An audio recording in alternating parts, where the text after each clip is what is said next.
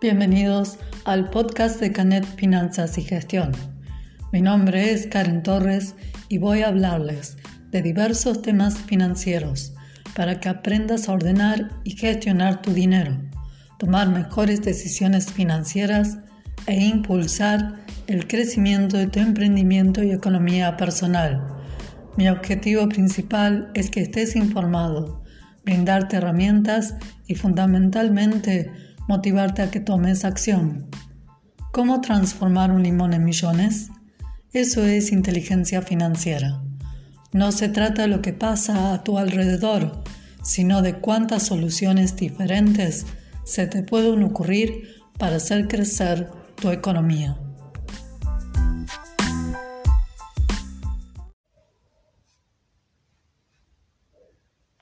Si te tuviera que dar a elegir ¿La pastilla roja o la pastilla azul? ¿Cuál elegirías? ¿Te acordás de la película de Matrix? Esa escena. La pastilla roja son los hábitos financieros saludables. Y en otras palabras te diría que aprender de finanzas personales es la pastilla roja de la realidad. ¿O preferís la pastilla azul? Que te quedas con un millón de dólares, pero continúas con tus malos hábitos financieros, como las compras compulsivas, los gastos hormigas, las deudas de la tarjeta de crédito o los gastos imprevistos.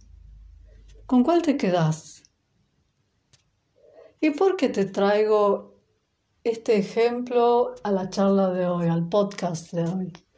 Porque te voy a hablar de los 12 tips de presupuesto que te ayudarán a ganar dinero. Y otra vez, ¿con qué te quedas? ¿Con la pastilla roja y creas hábitos financieros saludables que te ayudarán a lograr la libertad financiera? ¿O te quedas con el millón de dólares y sin educación financiera ese dinero no va a durar? Alguna vez les hablé de presupuesto. Pero antes de seguir desarrollando el tema, te pregunto, ¿te preguntaste a dónde se te va el dinero? Seguro que sí. Probablemente todos los meses te haces esta pregunta. ¿Y cuál es la forma o cuál es la herramienta para que puedas rastrear el dinero y saber ¿A dónde se te va todos los meses? El presupuesto. Ay, Karen, ¿me venís con eso ahora? Pensé que me ibas a dar una fórmula mágica. No, chicos, en finanzas personales no hay fórmulas mágicas. Si no, quédense con la pastilla azul. Pero yo les recomiendo la otra, porque creando hábitos financieros saludables, no importa cuánto dinero tengas, sino que vas a aprender a gestionarlo mejor y lograr tu libertad financiera. Por eso es tan importante esta herramienta del presupuesto. Recuerdan que siempre les digo de tanto en tanto que al dinero hay que seguirlo de cerca. Por eso utilizamos esta herramienta tan fundamental en tus finanzas personales, el presupuesto. Y que te voy a contar dentro de un rato esos 12 tips para que, que te van a ayudar a ganar dinero y a potenciar tus ingresos.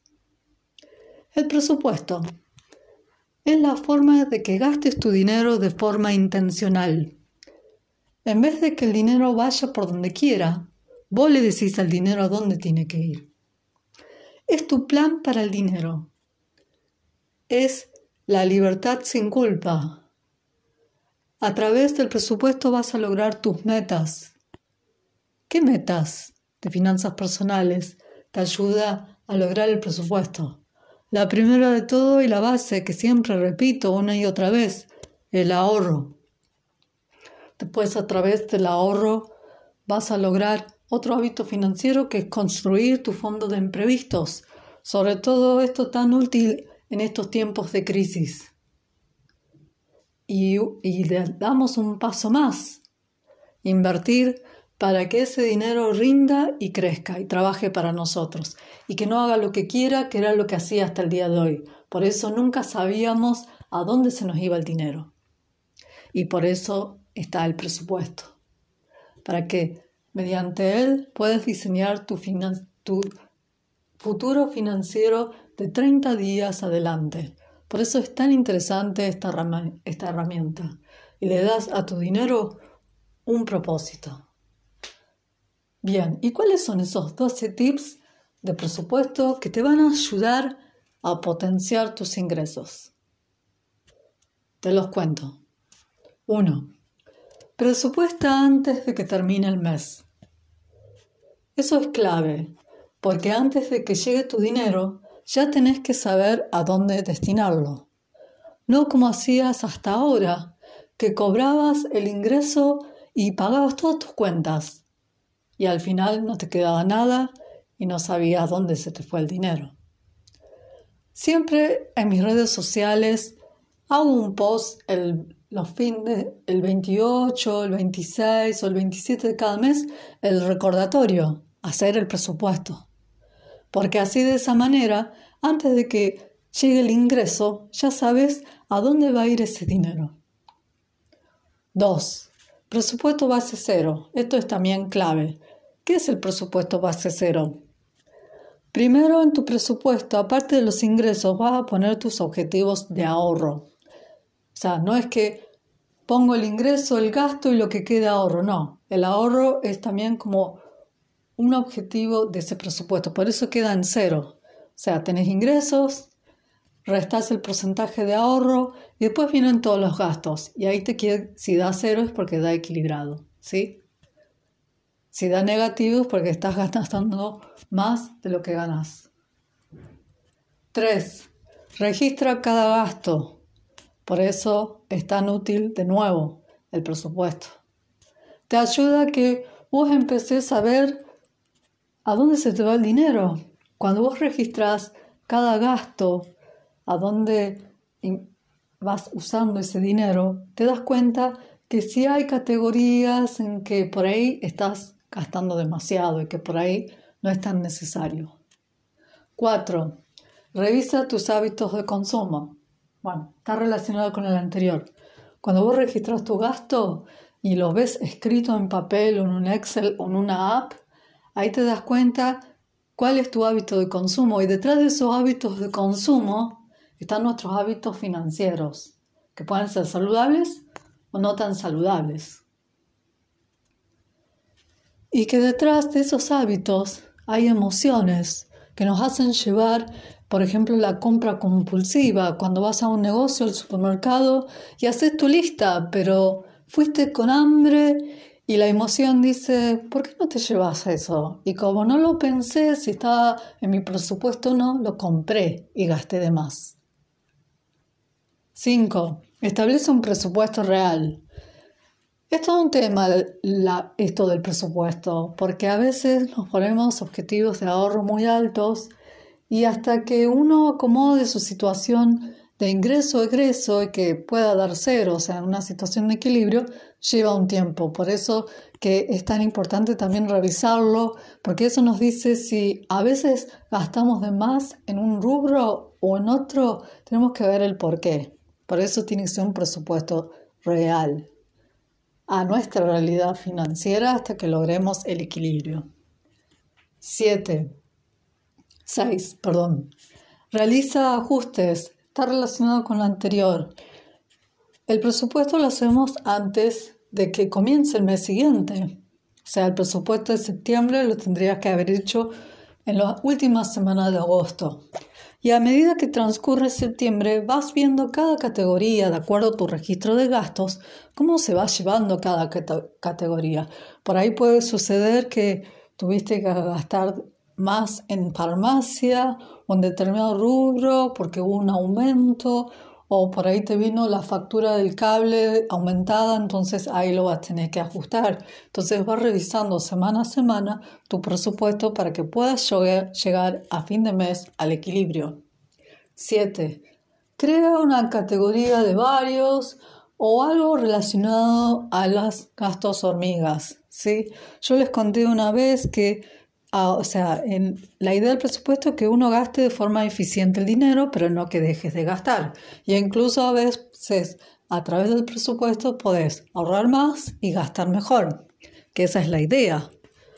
Entonces, por ahí pues, suponte que a vos te guste comprar ropa todos los meses, entonces le vas a poner a ese rubro un tope para que después no vayas a salir con la tarjeta de crédito y eh, gastar todo en ropa y llegar a tener unos consumos que te terminas endeudando. O si te gusta el café, en vez de gastar 3 mil pesos por mes en café del, del, office o porque te gusta reunirte e ir a un bar, ponele un tope. Y ahí sería como un presupuesto a esos gastos hormiga. Otros gastos similares como salidas, ocio, etc. 9. Ahorro para compras grandes. Este es particularmente interesante porque a veces en el año tenemos compras grandes, que puede ser la compra semestral de ropa para cambio de estación, puede ser compra de un electrodoméstico. Entonces, vos lo que podés hacer es proyectar esa compra a través del año. Entonces, por ejemplo, para liquidación de temporada, si es que te gusta mucho la ropa y los zapatos, vos decís, bueno, las liquidaciones de temporada son en agosto y en enero. Entonces, en febrero empezás a ahorrar para agosto, vas a destinar un porcentaje de tus ingresos o de tu ahorro para, este rubro. Juntas el dinero, o sea, lo pones a trabajar. Cuando llega el momento, usas ese dinero que se destinó a ese fin. Igual que para un electrodoméstico, un cambio de ese tipo de compras grandes. 10. Presupuesta para divertirte. Karen, ¿cómo me decís esto? Veo el presupuesto lo más aburrido que hay en el mundo. No, no, el, presupuesto no es tan aburrido. ¿Por qué? Porque vos le decís al dinero a dónde se tiene que ir. Y cuando vos veas los resultados de esto, de que estás gastando mejor y en lo que a vos te gusta, ahí te vas a verle sentido a esto. 11. Entiendo la diferencia entre necesidad y lo quiero ya. ¿Cuántas veces? Y bueno, por eso está este tema de la emoción y de racionalizar esa emoción porque cuando uno lo pasa por el filtro de los pensamientos, ahí evalúa si el gasto es algo que realmente necesito o que es algo del momento, lo quiero ya. Entonces esa es la diferencia fundamental, porque eso nos va a evitar dolores de cabeza. Y el último, y para ir cerrando este podcast, y no los aburro, establece prioridades. ¿Qué gasto es importante para vos? Y esto es clave, porque es para decir que es importante para mí gastar. Para algunos es pagar el alquiler, las expensas y todo lo que es el gasto de vivienda. Esa quizás es la primera prioridad. Para otros es otra prioridad vestimenta, porque quizás su trabajo está relacionado con eso. Tener el cable, porque trabajo por Zoom o por plataformas online.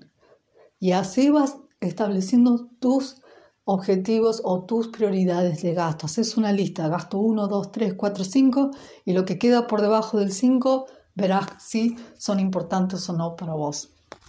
Lo fundamental en esto del presupuesto o de cuando empezás a sanear tus finanzas personales es que tengas paciencia, porque esto, crear un hábito nuevo, lleva tiempo.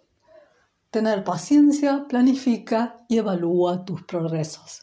Por más que sea pequeño el progreso, avanza, porque es un logro que vas teniendo cada día en tus finanzas personales.